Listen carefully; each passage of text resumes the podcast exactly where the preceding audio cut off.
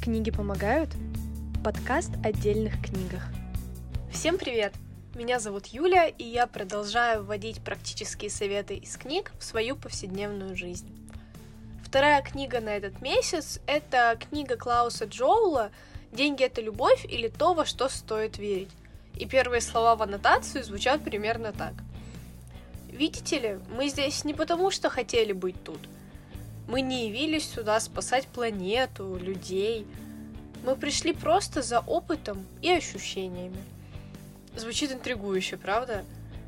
Потому что в моей голове, как я думаю, и у многих других людей, есть четкое понимание, что в жизни мы просто обязаны чему-то постоянно учиться. Нам об этом толдычат, начиная с детского сада, и университетом это, увы, не заканчивается. Я не против учебы как таковой, Напротив, я люблю учиться и делаю это регулярно. Но со временем становится ясно, что из-за вечной учебы и работы стирается важный смысл жизни – получение позитивного и приятного опыта. Эта книга имеет в себе большой эзотерический подтекст.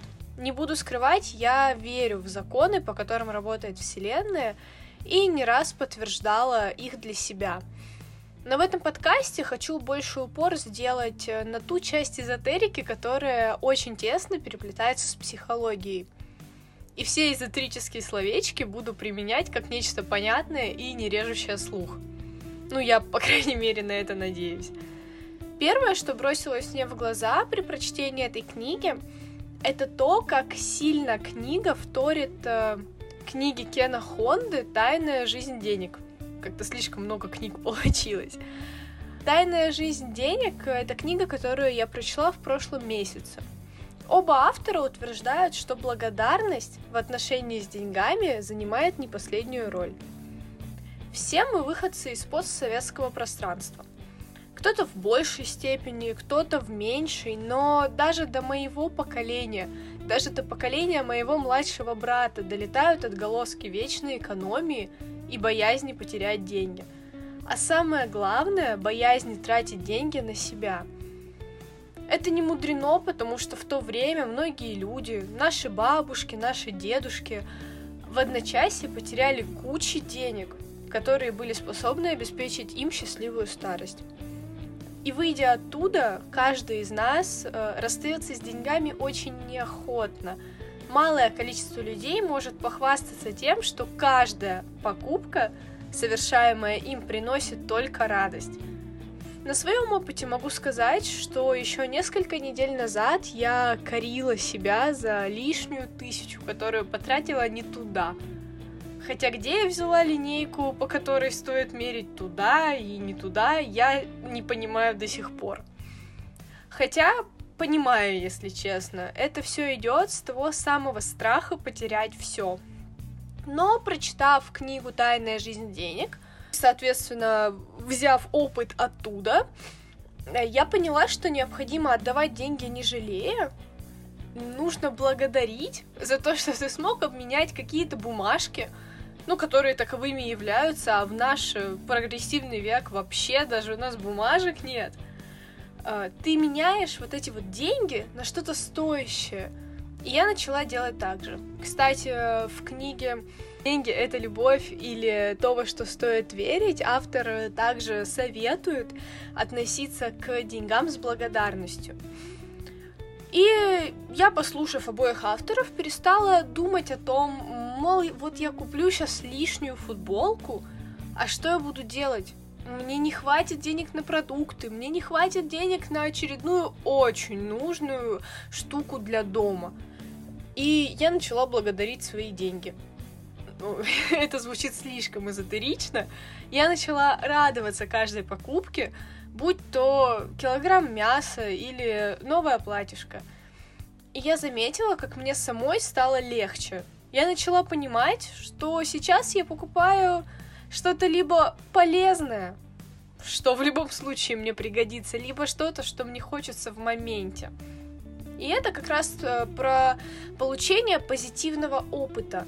Например, вчера я вернулась из Москвы, где ходила на концерт любимой исполнительницы, и этот опыт стал одним из самых позитивных в моей жизни и еще раз доказал мне, что на себя деньги тратить не жалко. Это дает тебе силы заработать еще больше. Эти эмоции, этот позитивный опыт, он дает тебе возможность и силы заработать больше. А, и еще один дико эзотерический термин изобилие.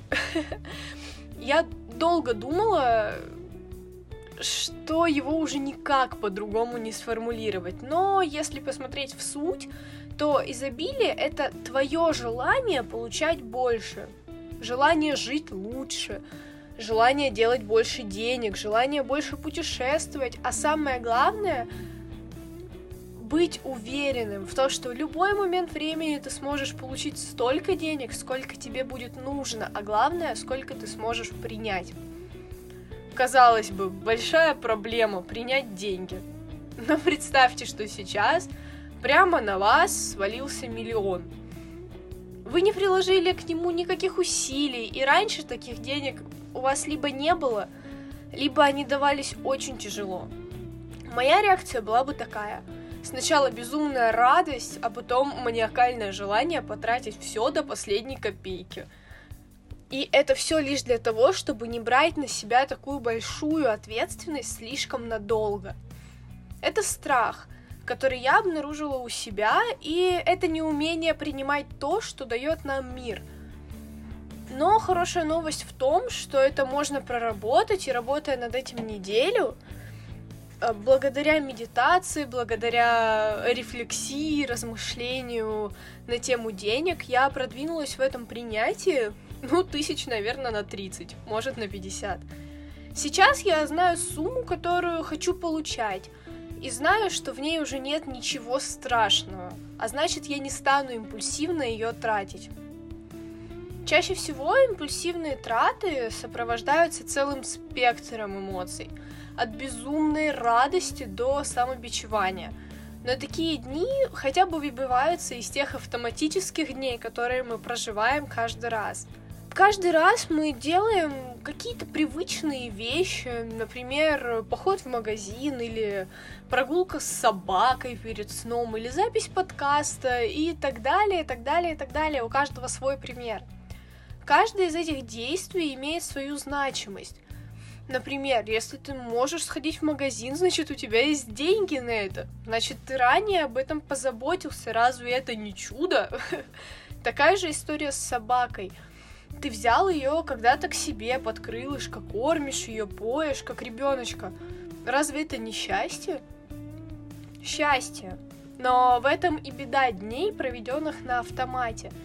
Ты не фокусируешься на хорошем, ты не фокусируешься на том жизненном опыте, который ты получил, или на том жизненном опыте, который привел тебя в ту точку, где ты находишься сейчас. А значит, ты не выполняешь ту функцию, зачем ты родился. То есть ты не получаешь позитивный опыт. И это парадокс, потому что любой человек имеет ту вещь, то явление, которым он любуется. Например, красивые облака или уточки, которые плавают в парке на воде. Это то, чем любуюсь я.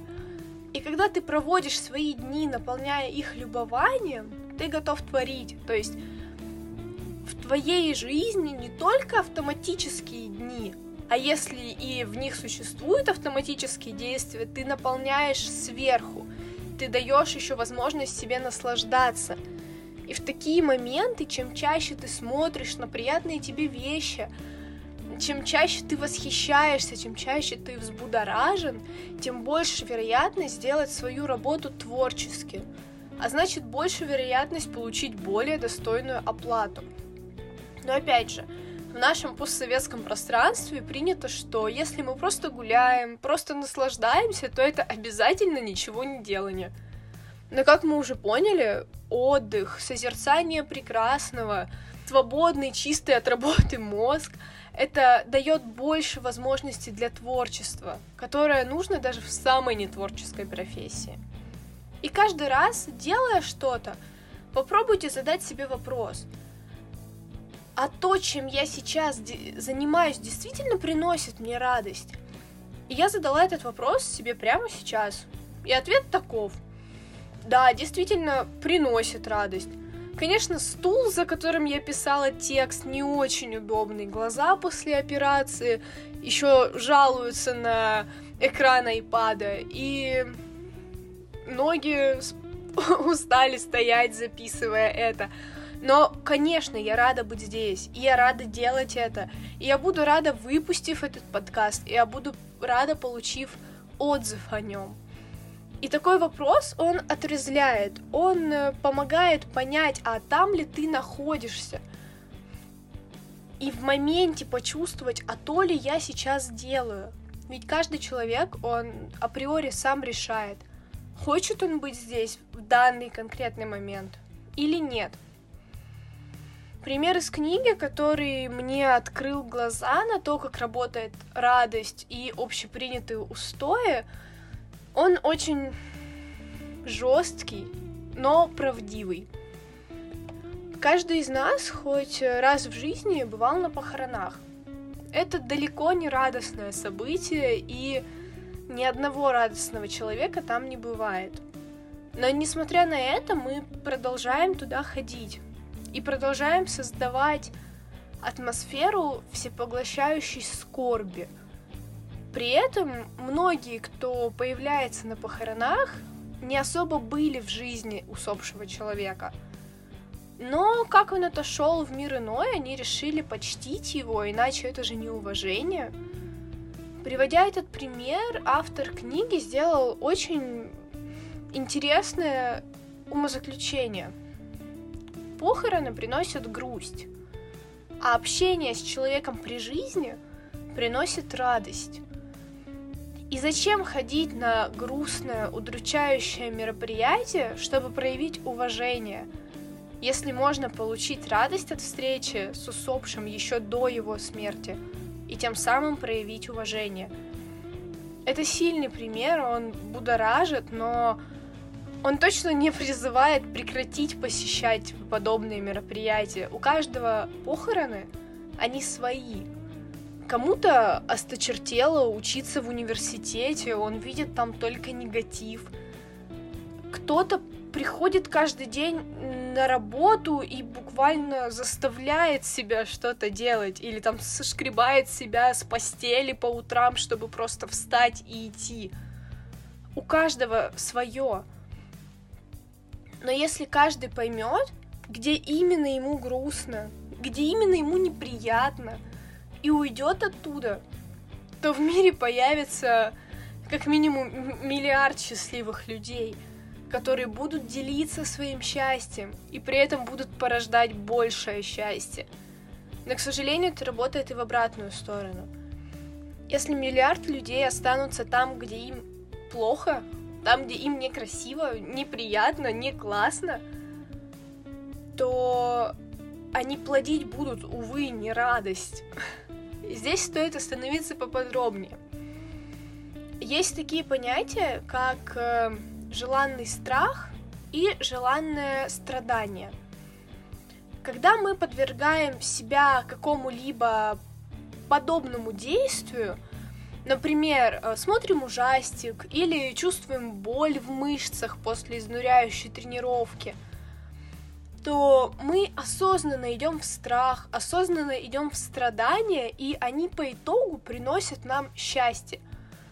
Ну, то есть, э, не знаю, вы посмотрели ужастик, э, ваши мысли так взбудоражены, не знаю, выделился какой-нибудь адреналин, эндорфин, там, спектр эмоций, спектр гормонов внутри вас. Или вы увидели наконец-то результаты после тренировки. И вот в чем э, разница. То, что когда ты желанно погружаешь себя в какое-либо страдание, это приносит тебе счастье. А когда ты погружаешь себя в страдания, в свои похороны, это не приносит тебе радости. И, соответственно, радостью ты делиться не можешь. И пару месяцев назад я была похожа на кусок негатива. У меня была тяжелая сессия, мне пришлось резко менять место проживания, и все сопутствующие с этим траты и проблемы. Они просто выводили меня из колеи. Я была комком напряженности, и все люди, которые со мной общались, определенно были этому не рады. Я срывалась, я была слишком навязчивой, я пыталась привлечь внимание, я излучала очень много негатива, который налипал на меня все больше и больше. Потихоньку выйдя из этого состояния, я вернулась в состояние счастья, и привычные дела начали вызывать у меня радость я вернулась в свою колею, где все мои действия вызывали бурную положительную реакцию от мира. И в том, и в другом случае я создала некую цепную реакцию из негативных и позитивных событий, которые меня одарили негативным или позитивным опытом. Предположим, мы с вами взяли рандомные 60 минут из вашего года – и если этот, в этот час 50 минут вы будете думать о какой-то ситуации позитивно, и только 10 минут э, будут такие нотки негатива, то этот опыт запомнится как позитивный. И наоборот, если 50 минут из этого часа погрузиться в пучину отчаяния, то этот опыт тяжело будет назвать счастливым, радостным, позитивным. Э, пример. Если размышлять э, в таком ключе о налогах, большинство привыкло думать о них как о чем-то, что портит жизнь, что крадет деньги. И условно, если 50 минут из нашего вымышленного часа ходят на негативные размышления, на упреки, можно посмотреть с другой стороны. можно не искать в этом корень зла. Можно увидеть налоги как возможность облагородить территорию страны.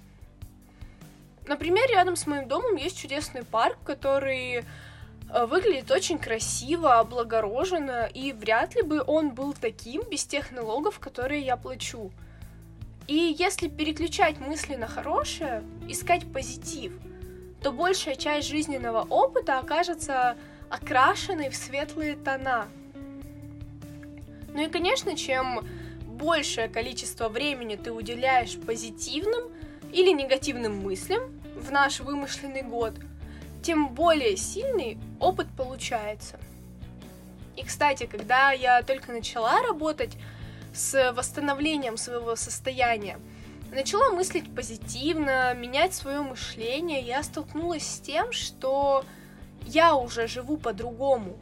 Я уже в своем новом мирке, но на меня все валятся и валятся какие-то негативные события. Но это происходит не случайно.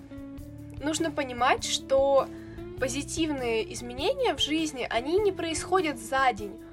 Требу... Требуется минимум месяц. Может, где-то меньше на какие-то события, на какие-то события больше, но минимум месяц.